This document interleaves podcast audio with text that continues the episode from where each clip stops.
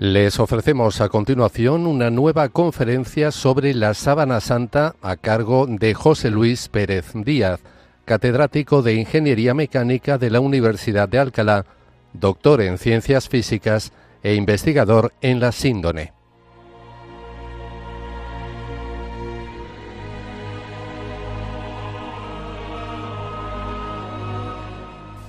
Un saludo a todos los oyentes de Radio María.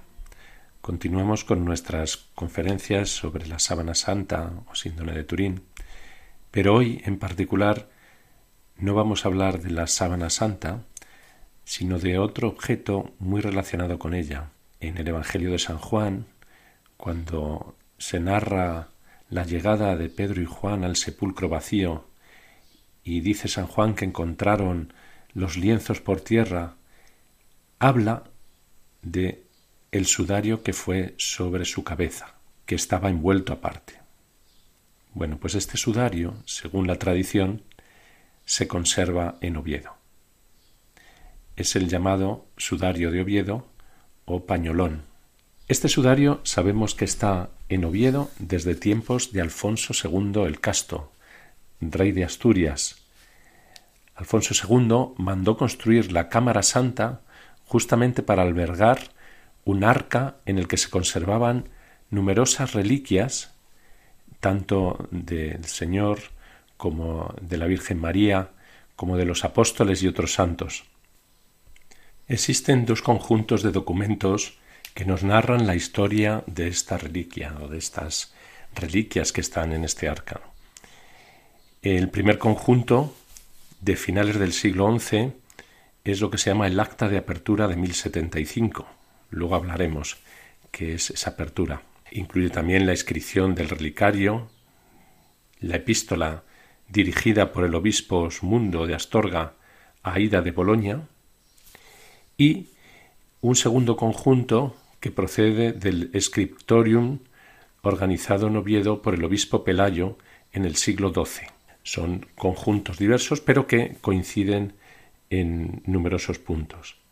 Hay otras fuentes por ejemplo, las actas del concilio de Braga del año 675, el diccionario eclesiástico también respecto del siglo VII, eh, la historia legionense, un manuscrito en valenciens. Todos estos documentos nos permiten reconstruir de una manera bastante fidedigna y bastante confiable la historia o el recorrido que puede haber tenido este arca.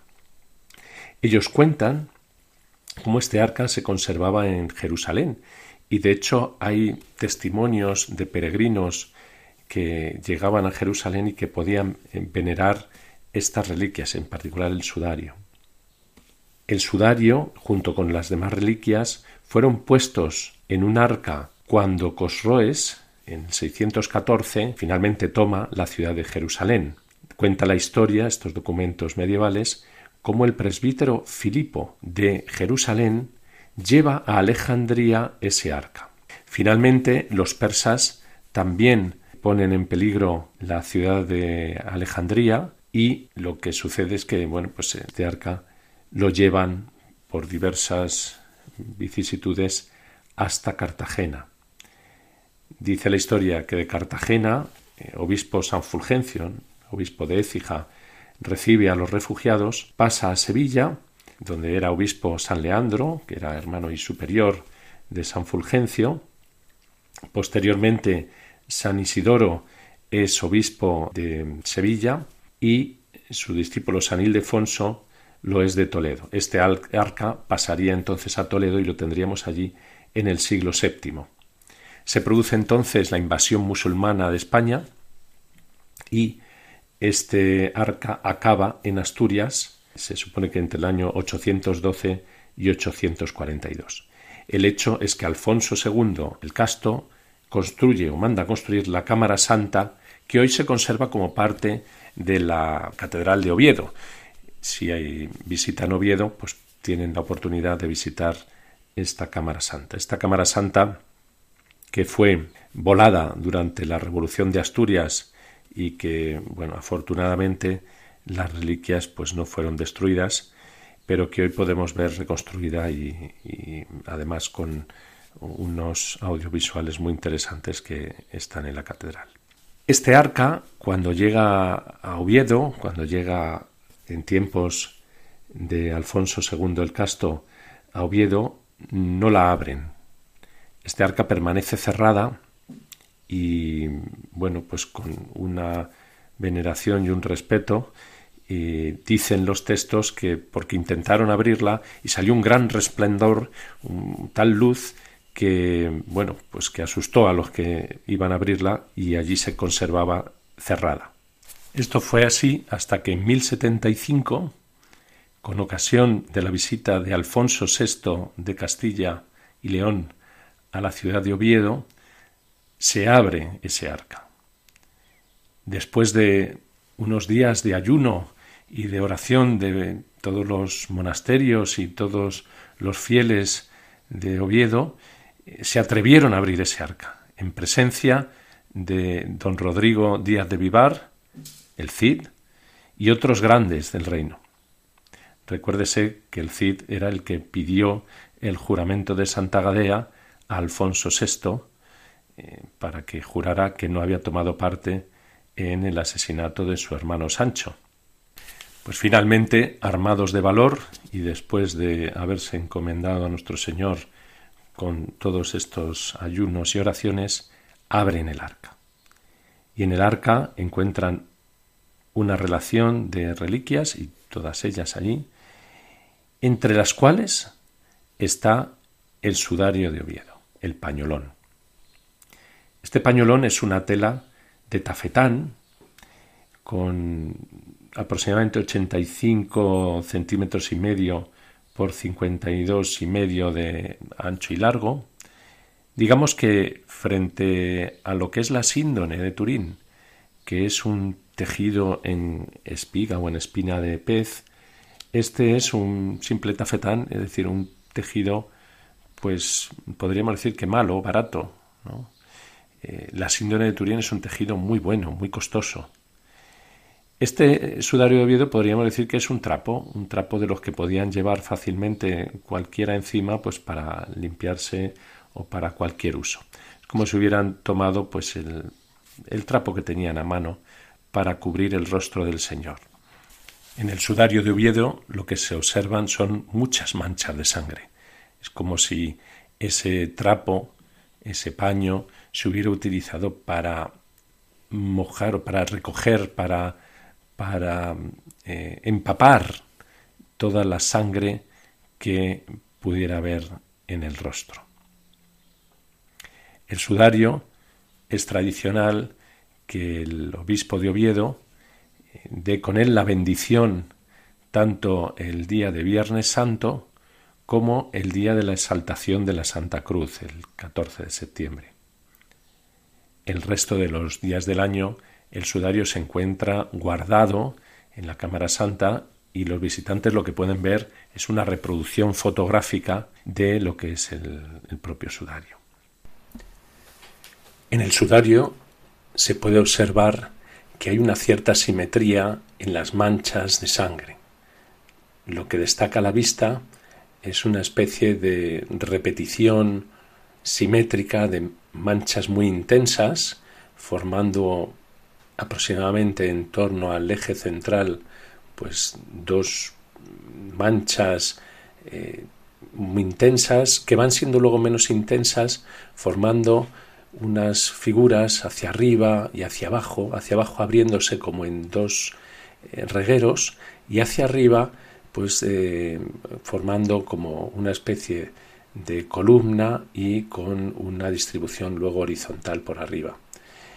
La parte de la derecha, conforme normalmente se ve, es más intensa que la parte de la izquierda y además la de la derecha se extiende luego una mancha difusa de sangre más hasta el borde. Mientras que a la izquierda podemos ver una estructura en donde aparece de nuevo pues una estructura vertical de manchas con otra mancha, digamos, relativamente de media intensidad en la parte inferior. Además de esto, hay picaduras, como si se hubiera cogido con alfileres, hay defectos en la tela, defectos en el tejido, en la forma de en la que se ha elaborado en el telar. Hay también pues restos de cera, se pueden observar al microscopio, además de estos restos de cera, pues diversos mm, restos eh, acumulados del tiempo, entre otras cosas, pues se ha detectado pólvora. Se han encontrado también pólenes y el estudio palinológico que se han repetido en diversas ocasiones ha encontrado pólenes de la zona de Palestina, de la zona del norte de África y por supuesto por la península ibérica. Esto es al contrario que lo que sucede en la síndone. En la síndone pues hay pólenes de Turquía, hay pólenes de la zona de Grecia, la zona de la Europa, de la zona de Francia y, Turín, y sin embargo en el sudario de Oviedo pues no encontramos ni de Turquía ni de la zona de Francia o, de Turín. Sugiere la ruta panilológica que el sudario puede haber seguido mm, efectivamente lo que dice la historia medieval, pues una ruta por eh, Alejandría y el norte de África hasta llegar a la península ibérica. En estas manchas que se ven en el sudario lo que llama la atención es esos cambios de intensidad. Esos cambios de intensidad que parece como que corresponden a sangre más densa o a sangre de alguna manera diluida. Esto sugiere claramente cómo puede haber habido un momento en el que esa sangre haya brotado espesa y densa y se haya empapado en el, en el trapo, ¿no? en este paño que se ha aplicado a esa herida y posiblemente doblado, por eso la simetría que aparece izquierda-derecha, parece como que el, el paño estuviera doblado, y esas otras manchas más claras parece como que se han diluido, esa sangre se ha diluido antes de ser empapada.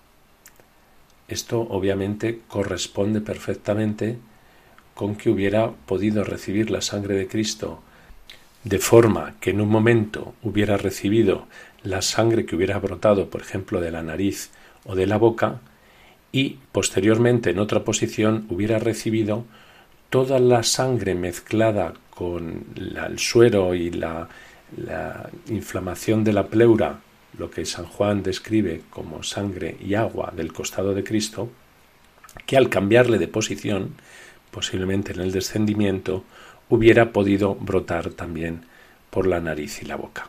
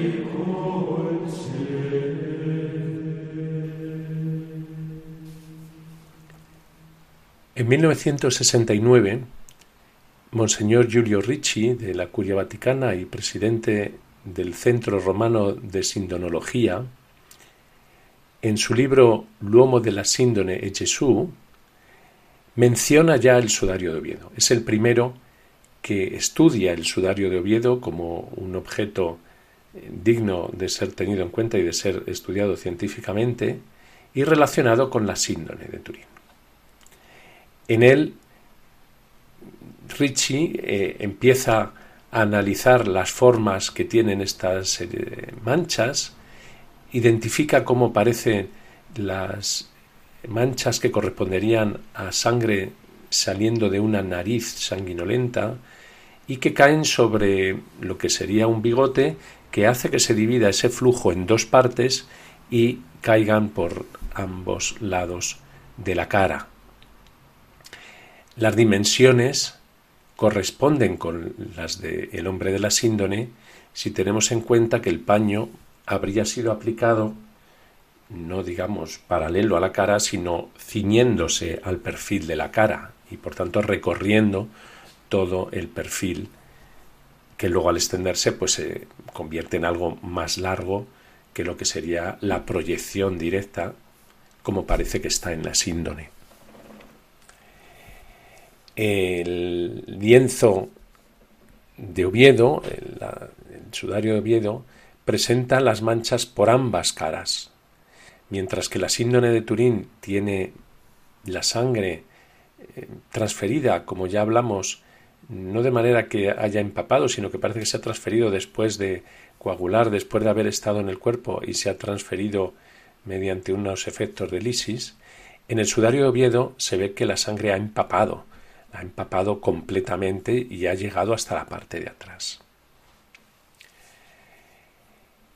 Diversos estudios se realizaron ya luego en 1979 con el profesor Max Frey eh, analizando los pólenes. En 1985 el doctor Baima Bolone hizo un estudio fotográfico y tomaron muestras con cintas adhesivas sacaron pequeñas muestras de hilos de las manchas, mm, determinaron que el grupo sanguíneo era B, igual que sucede en la síndone, aunque está, eh, digamos, este análisis sobre un grupo sanguíneo de sangre tan antigua siempre es algo que, que es discutido. Y en general se han hecho pues numerosos estudios, incluyendo la datación por carbono 14, que se ha incluso repetido varias veces. Esa datación, curiosamente, pues da que el sudario pues tendría una edad radiológica, eh, por tanto la actividad de los isótopos radioactivos que contiene sería pues correspondiente al siglo VIII. Curiosamente, justo la fecha desde la que sabemos que está en Oviedo, que consta documentalmente. Es una cosa curiosa, ¿verdad? Que la síndone la tengamos datada de justo un siglo antes de que se sepa que está en, Francia, en Direy. Bueno, ya discutimos sobre que en realidad no era un siglo antes, sino que salían como dos ventanas, una de las cuales salía perfectamente solapando con, con el periodo en el que ya sabíamos que estaba en Francia. Y este sudario de Oviedo, pues por otro lado, nos salga un poquito antes. ¿no? Lo interesante es que cuando uno analiza las manchas que hay en el sudario de Oviedo y analiza cómo corresponden con el rostro de la síndone y las manchas que hay ahí, se ve no solamente que hay una perfecta correlación entre la geometría del rostro que ha cubierto el sudario de Oviedo empapándose en sangre y que ha quedado reflejado como imagen en la síndone, no solamente hay una perfecta coincidencia geométrica, sino que incluso en las manchas, por ejemplo, que hay en la ceja, en la síndone, la mancha o el, el hueco que falta en una está en el otro. Es decir, parece como que la sangre que hubiera sobre la ceja en el momento en el que se descendió a Cristo de la cruz, todavía estaba, había empezado a coagular, pero todavía estaba fresca eh, el punto central. Ese punto central, al poner el paño de Oviedo, empapa el paño de Oviedo, pero sin embargo, esa sangre no queda sobre el cuerpo, esa se ha limpiado. Sin embargo, la coagulada sí. Y esa correspondencia entre esas dos manchas es una prueba muy fuerte de que ambos han cubierto el mismo rostro y secuencialmente, es decir, el paño de Oviedo ha sido utilizado doblado, ha sido cogido con alfileres sobre la cabeza de Cristo antes de ser descendido de la cruz, ahí se han producido las manchas más intensas, las que saldrían de la nariz e intentarían ir a los lados del bigote. Luego se ha pasado por diversas posiciones hasta llegar a ponerse en el suelo, en el cual ahí ha brotado ese líquido ya mezclado entre sangre y agua y que ha fluido eh, ya hacia arriba, llegando a marcar dónde está la ceja. Bueno, además, en la parte posterior existe toda una correlación entre la parte posterior, quiero decir, la parte posterior de la cabeza, que en el lienzo de la síndone lo vemos como en la imagen de la parte posterior y donde aparecen las manchas de la sangre que brota al clavarse las espinas y esas correlacionan perfectamente con las manchas que en el sudario de Oviedo están a la izquierda, es decir, las que corresponderían a haber llegado a la parte posterior de la cabeza. Claramente aparecen esas manchas de las heridas de las espinas y más abajo aparece una especie de mancha eh, que se la, denominan en forma de alas de mariposa, donde correspondería a el pelo que en la parte posterior de la síndone, la imagen posterior, se ve, parece recogido, parece que es una coleta, pero en realidad parece que, puede ser que directamente está como, eh, como eh, pues impregnado de sangre y por tanto ha generado esta, eh, esta mancha ahí donde más líquido podría estar, que es la parte posterior, la parte más inferior de, ese, digamos, eh, masijo de pelo. Estas coincidencias no pueden hacerse, digamos, aleatoriamente, o la probabilidad de que sucedieran aleatoriamente es realmente baja. Y sabiendo que el sudario de Oviedo lleva en Oviedo desde el siglo VIII y muy posiblemente en España desde el siglo VI, VII, pues esto significa que se han cubierto el mismo rostro, mm, que la sábana de Turín pueda ser del siglo XIII, no concuerda. Ya discutimos cómo realmente lo que sucede con el carbono 14 es que lo que mide es la proporción de carbono radiactivo. Y esto ha hecho proponer pues la hipótesis del rejuvenecimiento de los lienzos por exposición a algún tipo de radiación que hubiera podido suceder en algún momento a ambos. La resurrección del Señor es un evento tan singular que no podemos reproducir en un laboratorio. Pero, sin embargo, lo que sí se puede plantear como hipótesis es ese rejuvenecimiento de ambos lienzos, en mayor medida el que más cerca estaba, que es la síndone, y en menor medida, en menor grado, el que estaba doblado aparte, como describe San Juan, que es el sudario de Oviedo, y esto ha llevado pues a plantear modelos físicos o modelados en el cual pues podría de alguna manera estimarse cuál es la radiación equivalente que podrían haber recibido estos si es que en el momento de la resurrección pues eh, se ha producido algo parecido a una radiación que activaría o que transmutaría determinados núcleos. Los estudios realizados por el EDICES, un grupo de investigación que se formó en 1989, han sido muy determinantes para entender cómo podría haber sido el proceso de cubrición del rostro de Cristo desde la cruz hasta su puesta en el sepulcro. Y entendemos que el paño de Oviedo fue retirado de la cabeza y puesto aparte, puesto mm, doblado eh, en otro sitio, mientras que la síndone cubrió el rostro del Señor. Esta es un poco la hipótesis de trabajo, que se, lo que se puede deducir de todo esto. Respecto a ese rejuvenecimiento de ambos lienzos, es muy sugerente, es muy interesante, puesto que realmente lo que nos puede permitir es tener una información de algo que ha sido singular. Claro, para los detractores de todo esto, para los detractores de la síndone y del paño de Oviedo, eh, pues bueno, poniendo todo su, eh, digamos, toda su fe en el carbono 14 y en los resultados sin mayor análisis y obviando y olvidando todo lo demás, pues le lleva a decir que todo, bueno, que todo es falso y ya está.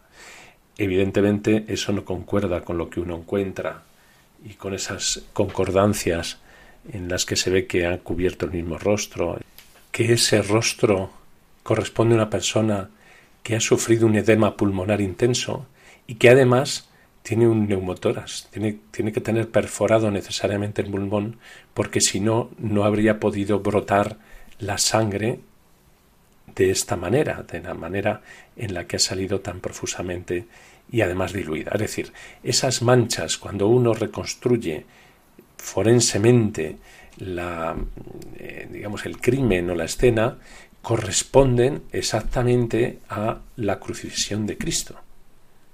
Y esas manchas en la parte posterior correspondientes a las espinas y en la parte anterior correspondientes la mancha de la ceja, la mancha por encima, es decir, todo corresponde con la misma persona. La frontera que ha hecho la ceja a la sangre corresponde con la síndone. La frontera que han hecho las diversas, eh, el, bigote, etcétera, todo corresponde con la síndone. Es decir, no hay manera de poder explicar que la síndone pueda ser 400 años posterior a el sudario de Oviedo. No concuerda eso. La hipótesis natural sería la contraria. Han cubierto el mismo rostro, el mismo rostro de Cristo, y el rejuvenecimiento se ha producido de alguna manera por esa eh, acción que puede haber ido acompañada de la resurrección de Cristo.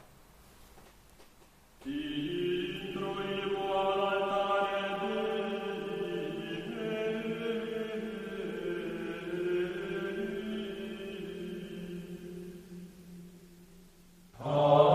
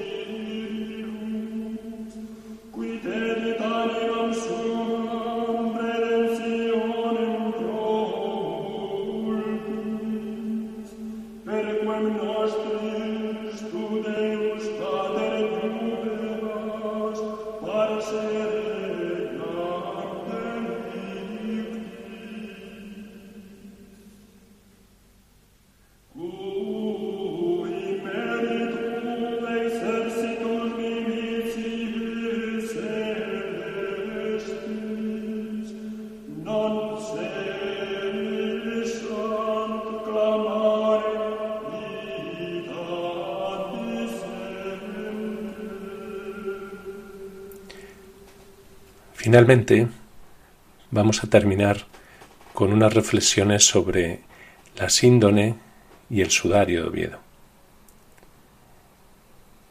Es providencial y realmente milagroso que ambos paños hayan llegado hasta nosotros, no sólo por todas las vicisitudes que han pasado, en las que en muchos casos y en muchos momentos han estado en peligro de haber sido destruidos, robados, profanados o a saber qué, en definitiva podrían haber desaparecido, y sin embargo han podido llegar hasta nuestros tiempos. Únicamente en nuestros tiempos han podido ser estudiados y entendidos al menos incipientemente. Queda mucho que entender, queda mucho que estudiar, queda mucho que investigar en la síndone e investigar en el sudario. Todo esto debemos saberlo interpretar como algo que Dios ha querido. Y si Dios ha querido que nos llegue a nosotros y habernos dado esos instrumentos para poder entender las maravillas o las curiosidades que tiene estos objetos, no es por nada, no es baladí. Es porque de alguna manera Dios en su providencia ha pensado en nosotros ha pensado en esta generación descreída, que ha pensado o que en un momento ha querido sustituir lo que llama la razón, sustituir la religión por la razón, y resulta que ha encontrado esto. Esto se da de bruces con el racionalismo, se da de bruces con esa, digamos, sustitución indebida de lo que es el entendimiento y la razón por el racionalismo que pretende poner a la razón antes de nada. La razón no es más que un instrumento. Uno siempre tiene hipótesis sobre las que construye sus conclusiones y la razón no es más que un instrumento. El racionalista no deja de tener sus prejuicios y sus supuestos. Lo que pasa es que a veces ni siquiera se da cuenta de ellos.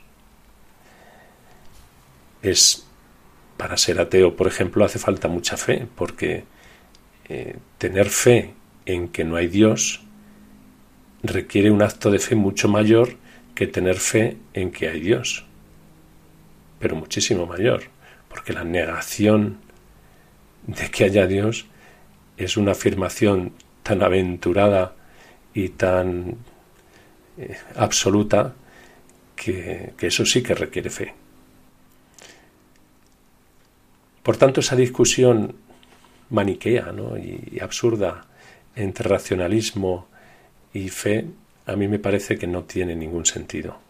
Lo que tiene sentido es exponer los hechos, estudiarlos, analizarlos y ver las evidencias. Y tanto la síndone como el sudario de Oviedo lo que tienen ante nosotros o lo que ponen ante nosotros es algo similar a lo que sucedía cuando Cristo hacía sus milagros. Resucitaba al muerto, daba vista al ciego,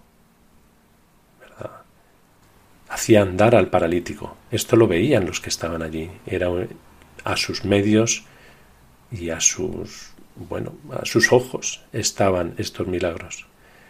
Pues Dios ha querido ponernos estos testigos de sus milagros, estos testigos que nos han permitido traer prácticamente una reconstrucción minuto a minuto de lo que fueron los hechos, de lo que fueron los hechos de su pasión, de lo que fueron los hechos de su traslado al sepulcro, del descendimiento, de lo que fue cómo se puso en el sepulcro y de lo que gloriosamente pudo ser la resurrección.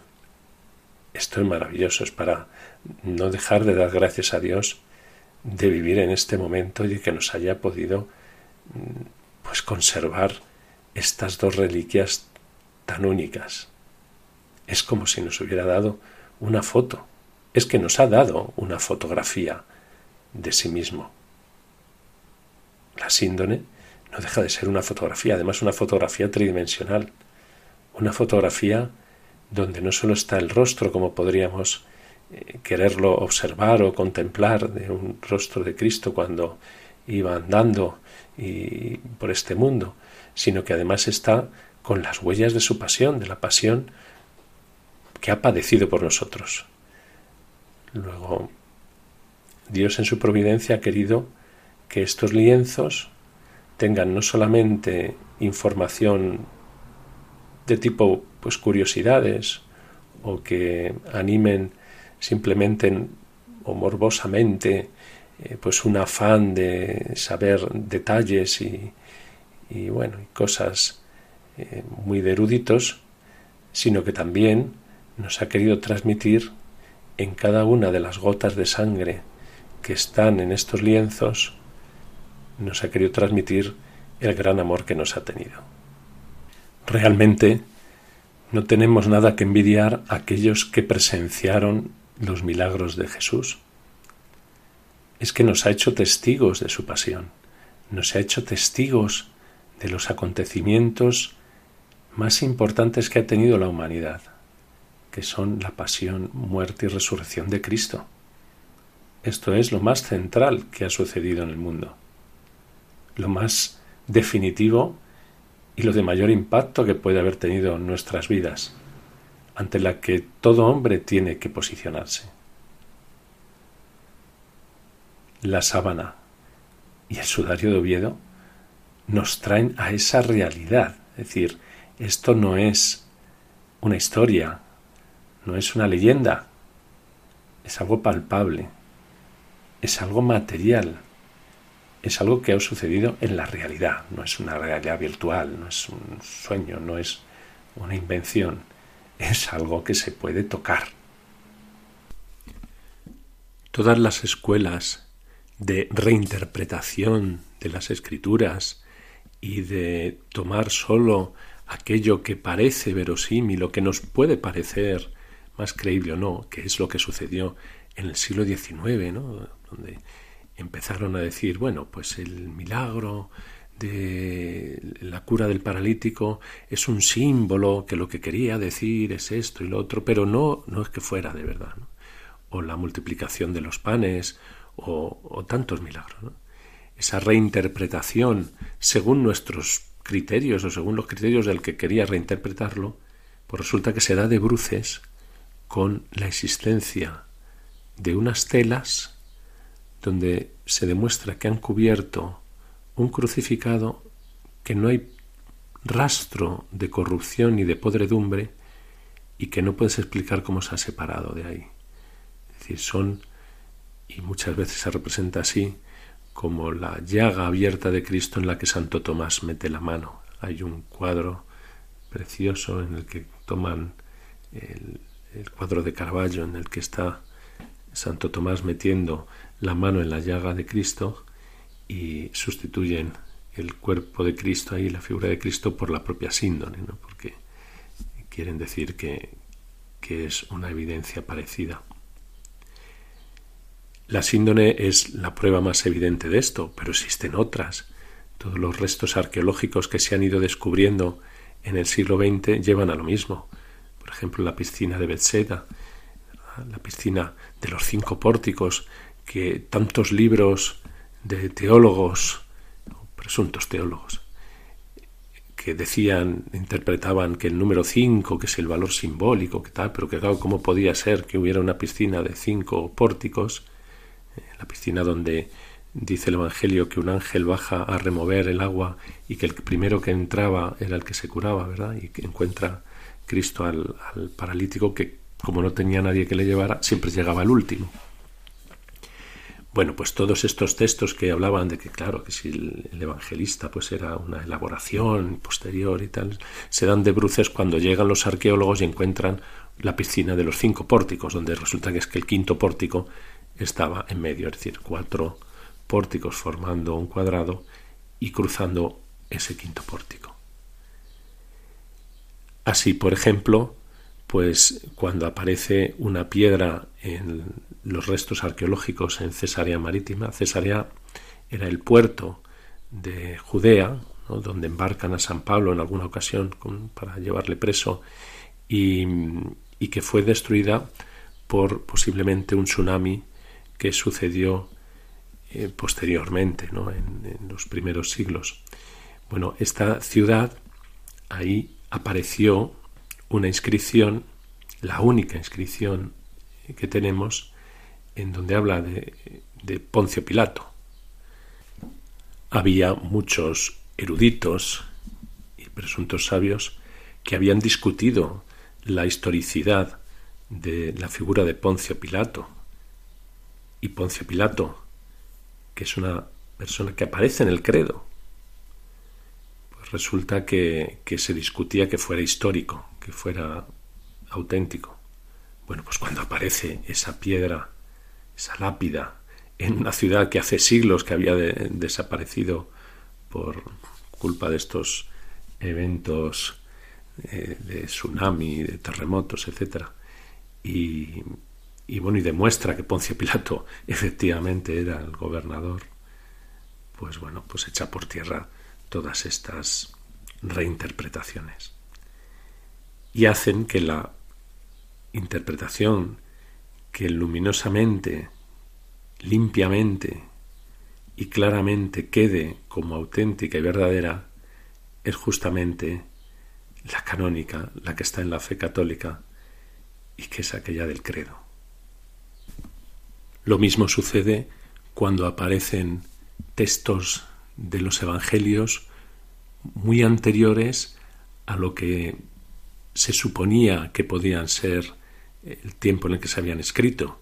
Es decir, cuando aparecen textos en Qumran del Evangelio que son del primer siglo, que son de antes incluso de la destrucción de Jerusalén, pues demuestran que los textos de los evangelios canónicos pues realmente son muy cercanos a los hechos. Es decir, que los escribieron testigos oculares, testigos directos. Pensar que cuando un testigo directo de un milagro lo cuenta y pensar que porque sea un milagro y no, no, le parezca a alguien que sea eh, creíble, eh, pensar que por eso el que lo está escribiendo pues está inventando, pues no deja de ser una presunción bastante alejada de la aceptación de lo que es la realidad. Esto pasa en la síndone y en el sudario. Uno puede tener todas las evidencias delante, uno puede tener todas las pruebas de autenticidad y puede aferrarse a negar todo, porque lo contrario, el reconocer clara y simplemente que esto ha cubierto, esta sábana ha cubierto el rostro de Cristo, ha cubierto el cuerpo de Cristo, que Cristo ha muerto, resucitado y ha padecido por nosotros, por rescatarnos, claro, implica pues, un cambio de vida, una conversión, implica reconocer al Creador como Tomás, Señor mío y Dios mío. Es exactamente eso, Señor mío y Dios mío. Entonces, esa conversión que es libre, pues no nos extrañemos de que haya personas que les, resulte su decisión el negarlo, el, el rechazarlo, como, como pasaba con aquellos que presenciaban los milagros de Cristo y que unos se convertían y otros, sin embargo, lo que buscaban era encima perder a Cristo o hacer algo contra Él. Esta es una realidad, la misma realidad desde tiempos de Adán, y es que el hombre tiene una decisión que tomar. De nada nos serviría saber tantas cosas sobre la síndone o sobre el sudario si no nos diéramos cuenta de que providencialmente Dios ha querido que lo tuviéramos delante de nuestros ojos, que lo conociéramos, que los oyentes de Radio María puedan estar oyendo estas conferencias. No deja de ser providencial que hasta cada uno de ustedes pueda llegar esto. Pues bien, lo que cabe ahora, lo que corresponde ahora, es que nuestro corazón se convierta hacia el corazón de Cristo, que le hemos traspasado en esa síndone. Seríamos necios si del conocimiento no dedujéramos aquello que es provechoso para nuestra salvación, aquello que Dios nos está ofreciendo con esa magnificencia, con esa liberalidad. Les animo pues a todos ustedes a dar gracias a Dios por estos regalos Y finalmente nos encomendamos al corazón inmaculado de María, que tiernamente lleve a todos los que contemplen la síndone y el sudario al corazón de su Hijo. Tanto la síndone como el sudario son reliquias de Cristo, pero también son reliquias de Nuestra Señora, puesto que ella con toda certeza las ha tocado. Incluso en el sudario hay la huella de dedos de alguien que ha aplicado ese paño contra el rostro y que ha quedado ahí marcado por la sangre. Si esos dedos son de Nuestra Señora, de San Juan, o de los que estaban allí para enterrar a Cristo, no lo sabemos. Pero con toda seguridad Nuestra Señora sí ha tocado todas estas reliquias. A ella, pues, acabamos encomendándonos y nos despedimos cerrando ya este ciclo de conferencias sobre la sábana santa y en este caso de hoy sobre el sudario de Oviedo.